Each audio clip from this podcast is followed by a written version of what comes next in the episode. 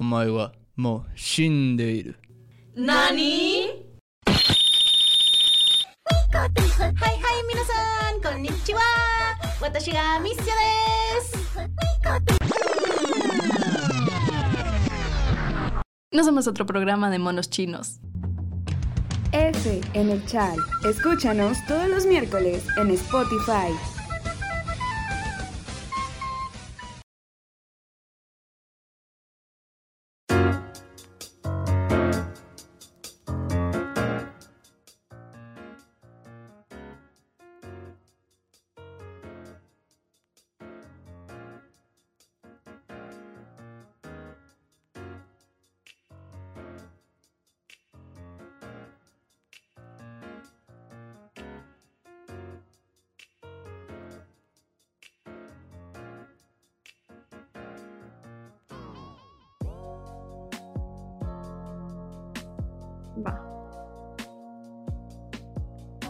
Ok, y hola, ¿qué tal? Estamos de vuelta con F en el chat. Yo soy Cubo y mi compañera. Hola, yo soy Misia. Y esta vez vamos a estar las dos hablando sobre la distribución del anime. En esta ocasión no nos va a acompañar nuestra compañera Ana, pero está presente en nuestros corazones, obvio, como siempre. Obvio, está presente el espíritu, que es importante. Sí, y vamos a darle pues seguimiento más que nada al tema que estábamos tratando la semana pasada respecto a la licencia de Panini, sobre los mangas, pero esta vez un poquito más enfocado a lo que es el anime y cómo llegó a México principalmente. Así es, eh, la semana pasada, entre las cosas que hablábamos de los mangas, es que aquí en México tenemos a Panini, también por ahí tenemos a Editorial Camite, que se encargan de distribuir eh, el manga de manera legal, que por sí mismo es un tema bastante interesante, pero vamos a enfocarnos hoy a esa distribución, pero por lado del anime, que también es un fenómeno muy interesante. Y como decía tú, aquí en México llegó, como casi todos los programas lo hacen, a través de la televisión abierta, en este caso Canal 7 y Canal 5 fueron los promotores de la entrada del anime a México de manera legal, con clásicos muy clásicos como Heidi, Candy o Remy, que empezaron a venir a México cuando nuestros papás eran niños. O sea, la distribución se remonta a muchos años atrás. Como a los años 70, ¿no? Porque, bueno, se le empezó a llamar anime o animation más o menos como los 60.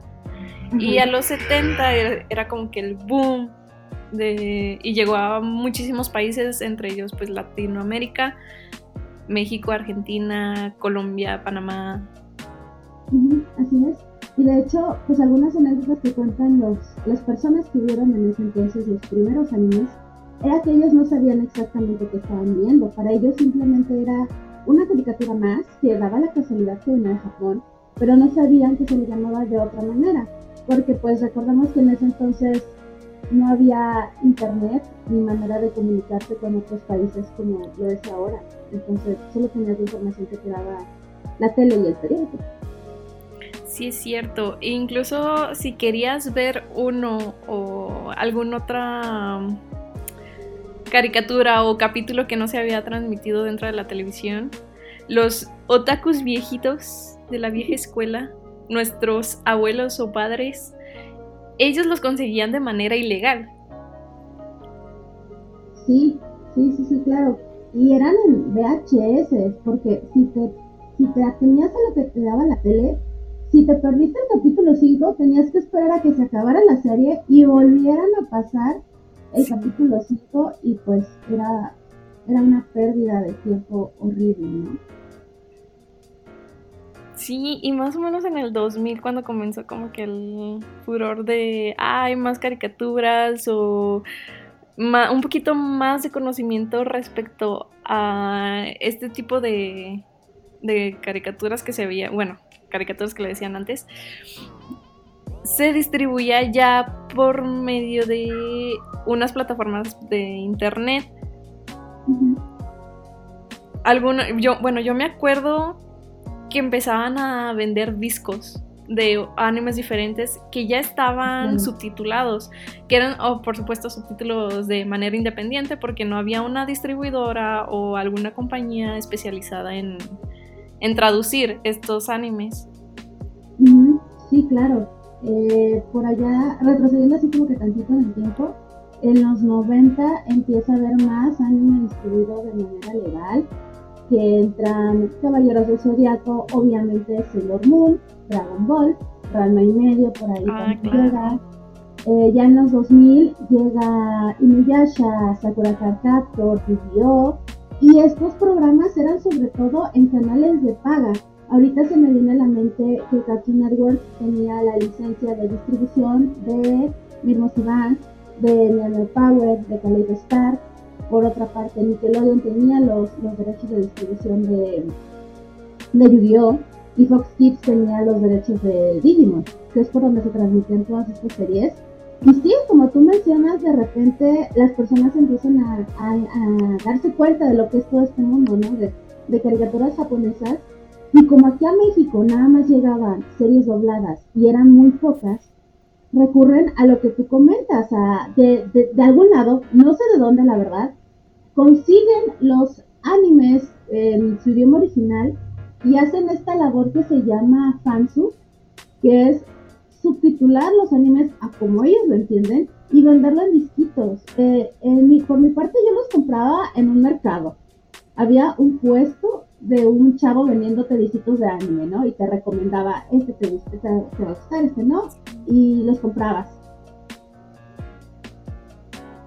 Claro, y era como las películas, o sea, en lugar de un puesto de películas que te decían, no, esto acaba de salir acá y todavía no lo pasan aquí en los cines, y así, era sobre anime, pero ni siquiera era anime grabado eh, desde una cámara, sino era anime de buena calidad, o sea, directamente de la pantalla. Como si las personas de Japón lo grabaran los capítulos para su propio consumo y luego lo distribuyeran, ¿no? y las demás personas pues los consumían a través de pues estos discos. Y sí es cierto lo que dices de que incluso te recomendaban animes de que no pues que cuáles has visto cuáles te gustan o qué géneros porque ahí ya se veía la diferencia entre los géneros del anime porque como dice Misia, pues habían muchísimos como Evangelion, Pokémon, Digimon, Sakura Card Captor y puedes ver, o sea, con solo nombrarlos sabes la diferencia entre cada uno de ellos, Dragon Ball, em, Sailor Moon y es muy notorio y te los recomendaban y tú los veías de esa manera y se salió una segunda temporada, ahí ibas de nuevo y él te decía, no hombre, salió una, la segunda temporada Sí. y ya tengo el disco y cuando salga completa te lo mando, ¿qué, pa- qué pasa? Y te pasabas contactos y hacías contactos con, lo- con de la misma comunidad. Claro, claro. Además, dependía mucho de eso porque de repente, eh, eh, esta es una historia que a mí me, me gusta mucho. O sea, no porque esté bonita, sino porque es un punto clave en la historia del consumo y distribución del anime. Por allá de los años 90, 2000 más o menos, o a finales de los 90 o inicios de los 2000, hay toda una catarsis dentro de las familias porque cierta reportera cuyo nombre no voy a mencionar, en un programa, en un noticiero, saca una de estas revistas parecidas a Conexión Manga, que eran dedicadas al público adulto. Entonces en la portada hay una chica semidesnuda, porque era una revista hentai. Entonces ella empieza a decir, ¿saben qué? Esto es lo que están viendo nuestros niños. Esto es el anime. Esto es el anime. Está mal y es del diablo y no sé qué. Y luego menciona también a Evangelion, que por cierto ella le dice Evangelion. Y dando referencia de que es que aquí combaten con los ángeles, porque los protagonistas son malos. Y es lo que nuestros niños están viendo. Y a raíz de esta malinterpretación total de lo que se distribuye, los padres empiezan a exigirles a las cadenas que, que cesen con la transmisión. Eh, los, los ca- los canales de televisión abierta no tienen de otra más que hacerles caso y todo lo que se había visto hasta ese momento disminuye notoriamente. A lo mucho este, Dragon Ball sigue siendo televisado por Canal 5, pero es lo único. Todo lo demás es atenerse a los canales de paga, que en ese entonces eran muy costosos. Y entonces las personas que querían ver anime, si ya de por sí compraban los discos, ahora tienen que comprar más y de series que probablemente ya estaban acostumbrados a ver en la tele.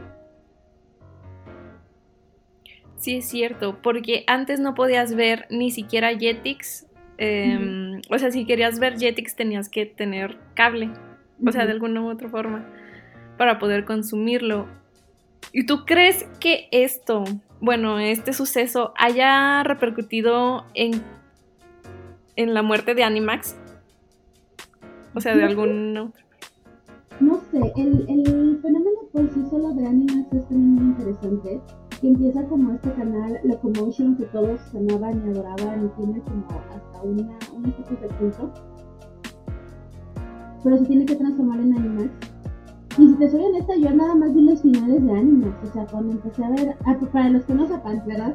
En contexto, Animax era un canal prepaga, de televisión de paga, que se dedicaba principalmente a pasar anime, como le dice su nombre, anime y animación experimental.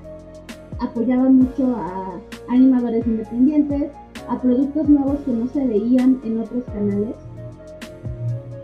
Y bueno, de repente cae en esto de ser un canal de anime y de la noche a la mañana como que parece que eso no está pegando tanto no vende mucho este canal y progresivamente se va haciendo un canal lleno de sitcoms, de series tipo eh, Beverly Hills o cosas por el estilo, ¿no? Riverdale, no sé. Eh, esas series no, ¿verdad? Pero series parecidas empiezan a, a transmitirse y solo dejan el bloque de anime en las noches de lunes a viernes o en las mañanas de los fines de semana. Y yo recuerdo que los últimos animes en sobrevivir esa depuración fueron Genesis Evangelion, Death Note, Fate Stay Night y Burst Angel. Esos cuatro únicamente se quedan, creo que por ahí a veces pasaban Black Cat, pero eso duró muy poco. Y eventualmente ya no vende tanto el anime porque creo yo que es porque la gente que lo consumió empieza a crecer. Entonces se ocupan otras cosas. La gente ya no tiene dinero para comprar, eh, para contratar televisión de paga. Y como es un sector tan específico, ya no tiene tanta repercusión. Entonces tienen que vender los derechos del canal a Sony, al menos aquí en Latinoamérica, los vendieron a Sony. Y el canal de Animax finalmente se convierte en Sony Spin, que ahorita creo ya no existe de hecho, pero se convierte en un canal común y corriente como todos los demás, con series y películas, y todo el anime desaparece. Entonces ese último recurso que teníamos para verlos se rompe, decae totalmente. Y otra vez tenemos que buscar maneras de verlo y lo más fácil y sencillo es recurrir a la piratería.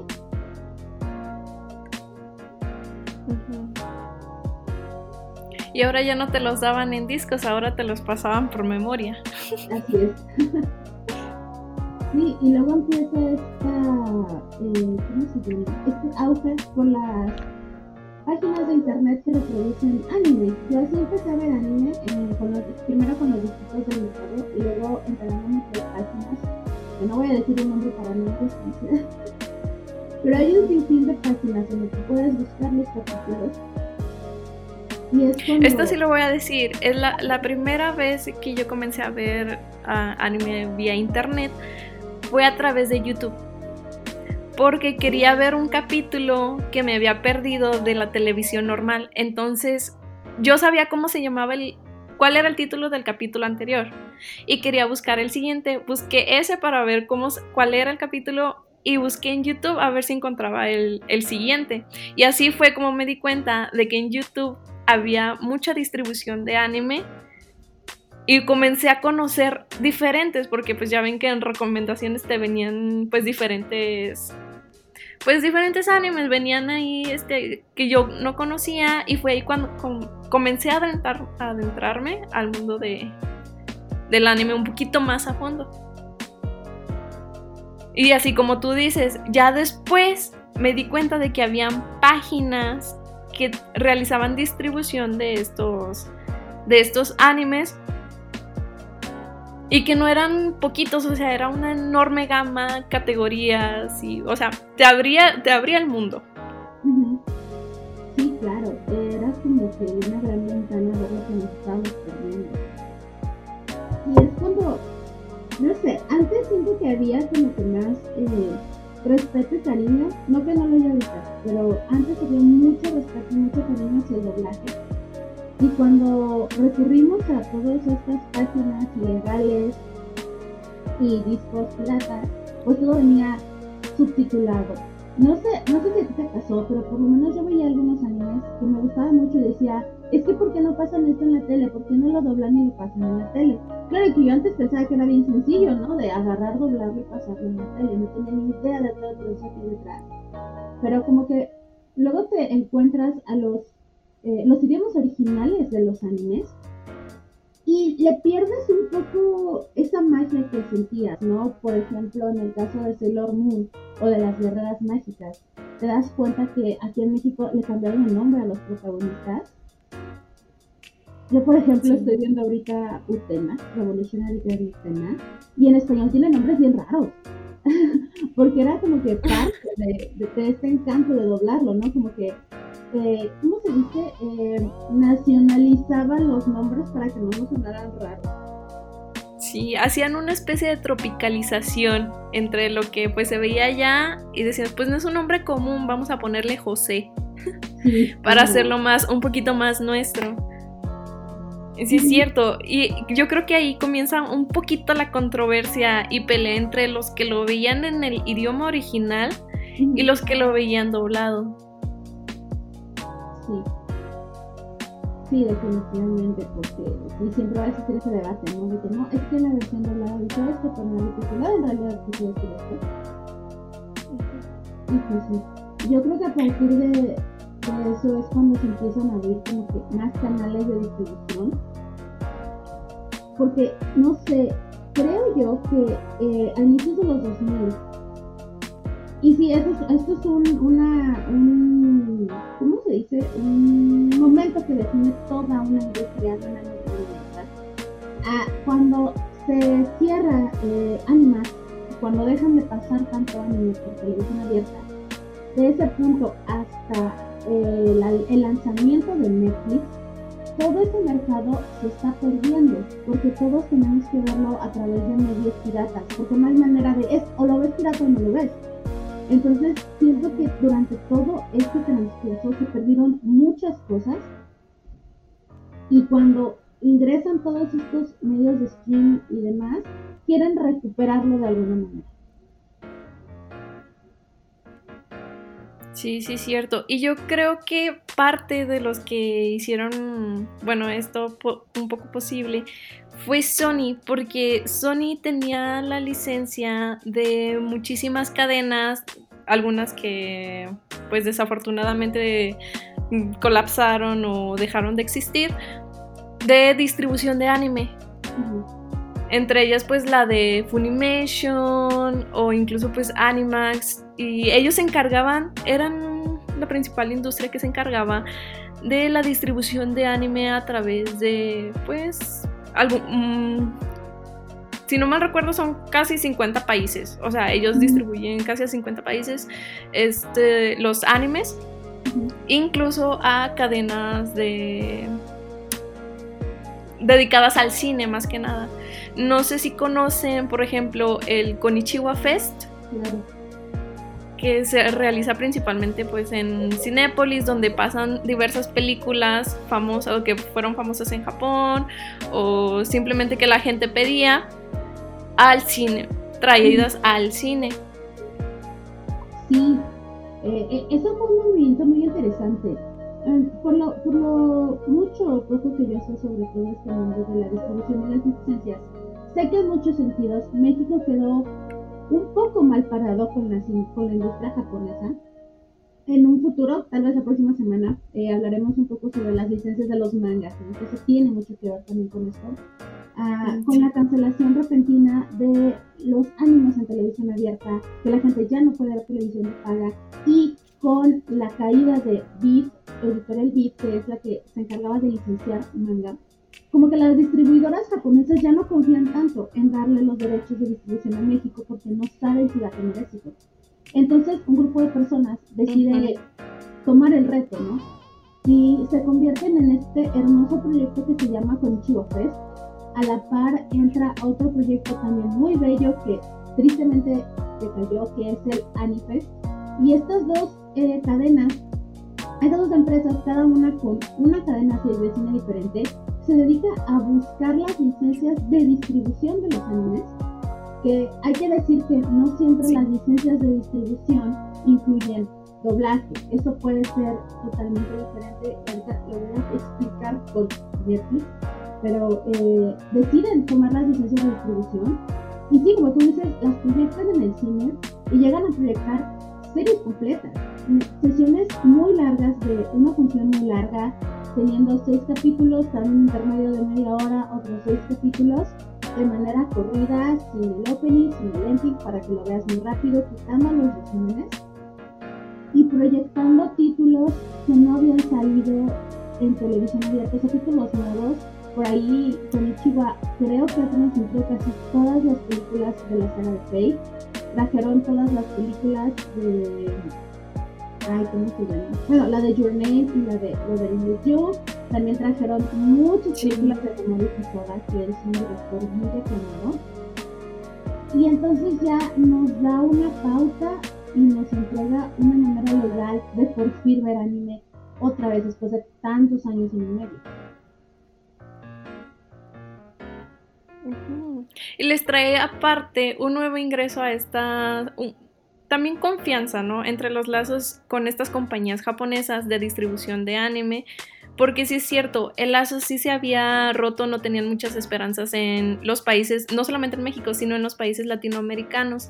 Creo que hay excepción de uno, pero ahorita no recuerdo su nombre, donde por muchos años y creo que hasta la fecha sigue pasando anime de manera corrida, pero ahorita no recuerdo el nombre. Eh, sí, se me olvidó completamente. Creo que es chilena, o sea, no me quiero equivocar, tampoco quiero decir, pero eh, estoy un poco seguro de que es Chile. y sí es cierto, o sea, con Chihuahua Fest comienza con como, como una prueba, ¿no? Con estos cine de que pues vamos a pasar este anime todo el mes y vayan a verlo. No recuerdo yo cuál fue el primero, pero el primero que vi creo que fue uno de Dragon Ball. No sé si tú recuerdas el primero que hayan pasado. Pues eso que acabas de mencionar es bien importante. La verdad yo tampoco recuerdo cuál fue el primer anime que se dieron a meter al cine. Pero Dragon Ball, híjole, es que Dragon Ball por sí mismo es todo un fenómeno cultural. Y sí, claro. La película de la batalla de los dioses fue la que les hizo ver a las distribuidoras que aún no había público, porque no sé si te tocó estar inmersa en esas campañas, a mí sí, en cuanto salió la película de Dragon Ball Z, La Batalla de los Dioses, los fans exigieron que se doblara y se pasara en el cine. Y después de firmas y campañas y peticiones en redes sociales y demás y demás y demás, por fin Diamond Films dijo, ¿saben qué? Va, nosotros nos echamos este paquete. Consiguieron los derechos de distribución, la licencia de, Toy Animation de Dragon Ball y consiguieron doblarla. Trajeron a casi todo el elenco original de la serie, lo doblaron, lo pasaron en cine y hasta tuvo una premiere. Y si alguien tiene un dato eh, diferente, me corrige, pero es la primer premiere de medianoche de una película de anime. Y se llenó y se llenó y los boletos se terminaron. O sea, no solo eso, se compraron en línea y se terminaron los de toda una semana porque yo recuerdo que quería ver el estreno, pero los boletos ya no estaban, o sea, ya están todos vendidos. Y de esa semana también.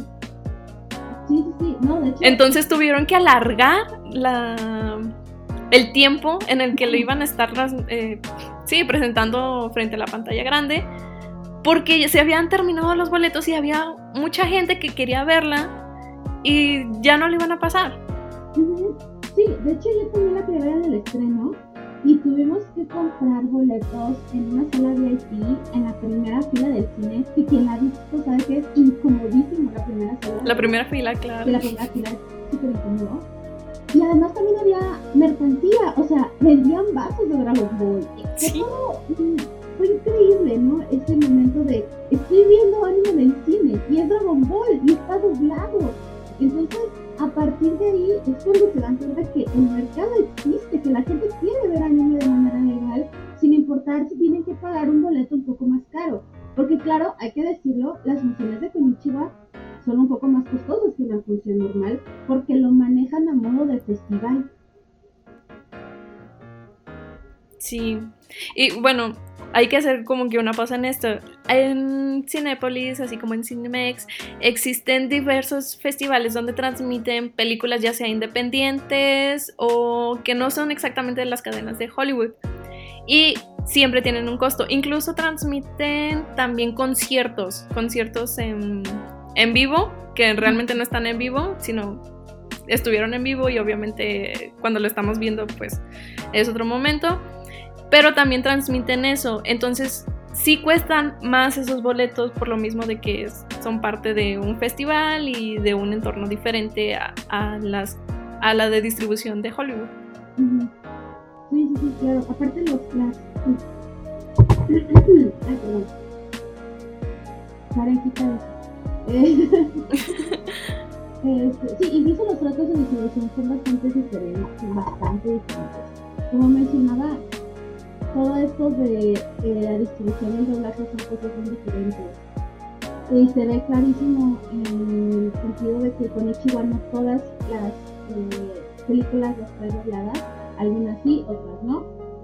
Es como que escogen las más populares, no, no sé cómo funcione, cómo, de qué dependa que les den permiso de doblarla, porque pues, obviamente tienen que pedir permiso, eh, pero no todas las doblan y además, pues no siempre los tratos son fijos, porque puedes tener la licencia de transmitirla en el cine, pero no de transmitirla en otros medios. Y aquí es donde entra otro momento muy importante en la industria del entretenimiento y es Netflix. Que Netflix se anima otra vez y empieza a conseguir licencias de distribución de varios animes. Incluso después de tiempo, logra tener la exclusividad de algunos animes al punto de que los puede nombrar series originales en Netflix aunque no lo sean al 100%.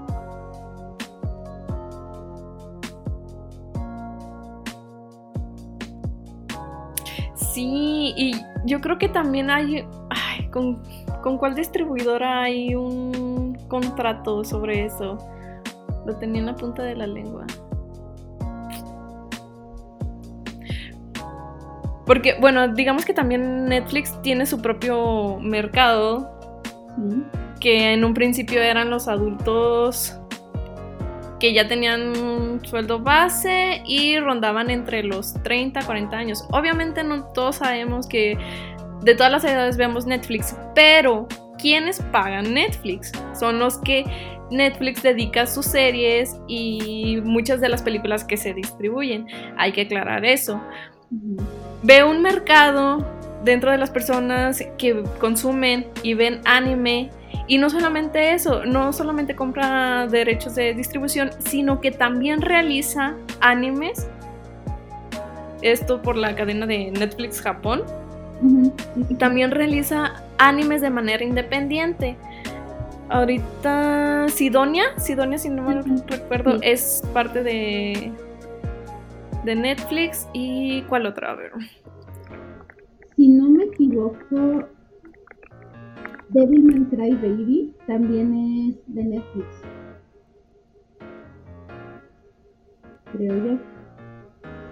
A ver, sí, creo que Sí, Night of Sidonia, justamente, eh, o Sidonia no como la conozcan, fue el primer anime original de Netflix. Fue hecho por Netflix, distribuido por Netflix, doblado por Netflix, todo Netflix. Y, no solamente eso, también tiene una animación muy diferente a los animes que podemos ver, porque también cabe aclarar que no todos los animes son solamente en 2D, sino que también tienen algún... Digamos que hacen ahí sus ademanes entre el, uso de las tecnologías y muchas veces utilizan personas reales animadas o sea, actores y la pantalla que ves enfrente es como si estuvieran en un filtro de caricatura. Y se utiliza para otro tipo de géneros de, anime. Y este en especial es como una especie de 3D anime 3D Ujú. que trata del universo y conflictos en el espacio. Está bueno, la verdad. Ah, y sí, se, se equilibra un poco, ¿no? Eh, tienen tanto animes originales que no hay manera de verlas en otro sitio más que en Netflix.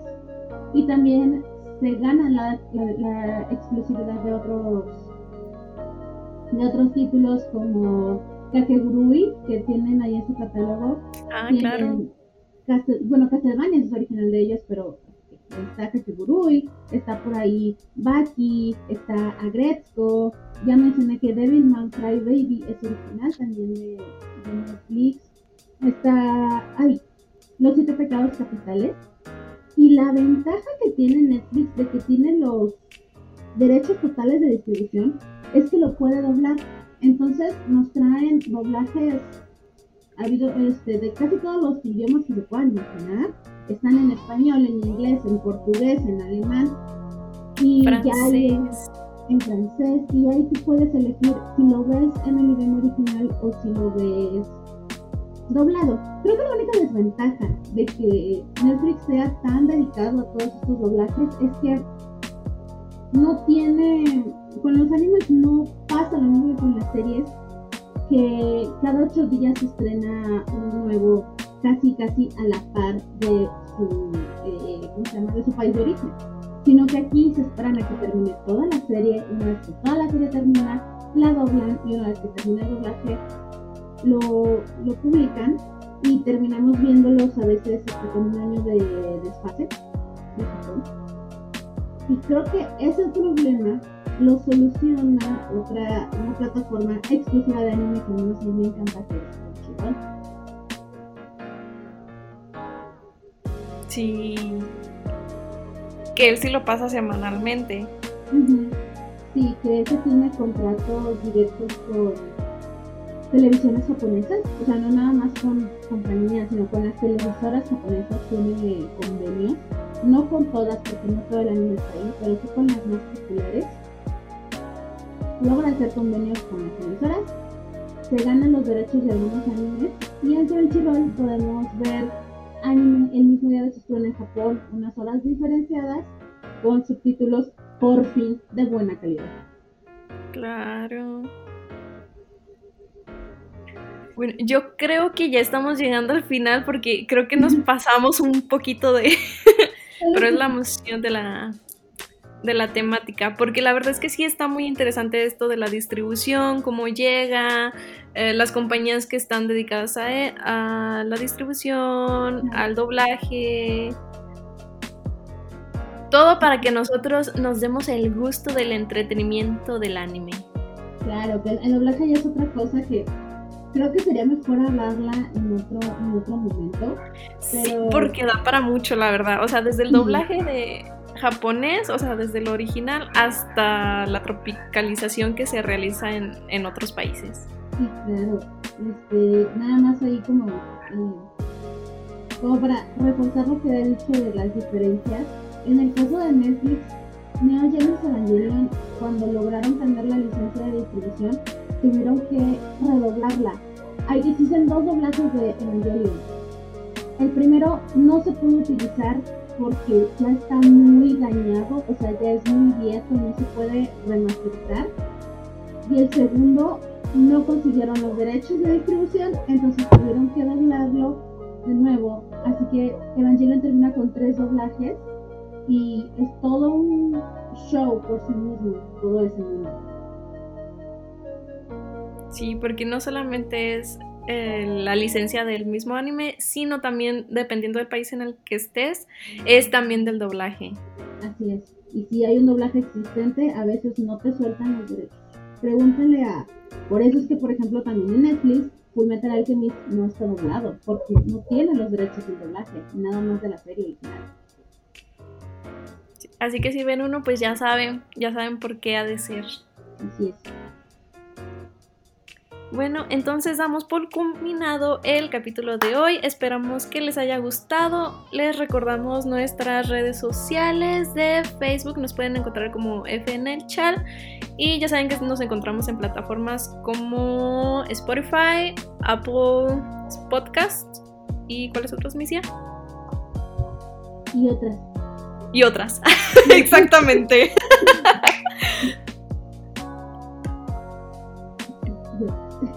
En cualquier plataforma de podcast que se les ocurra, ahí estamos. Recuerda que cada capítulo tenemos nuevo capítulo cada semana, todos los miércoles.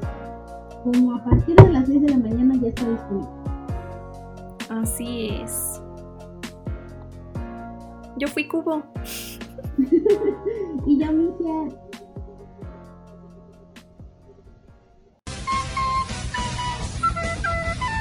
お前はもう死んでいる。 何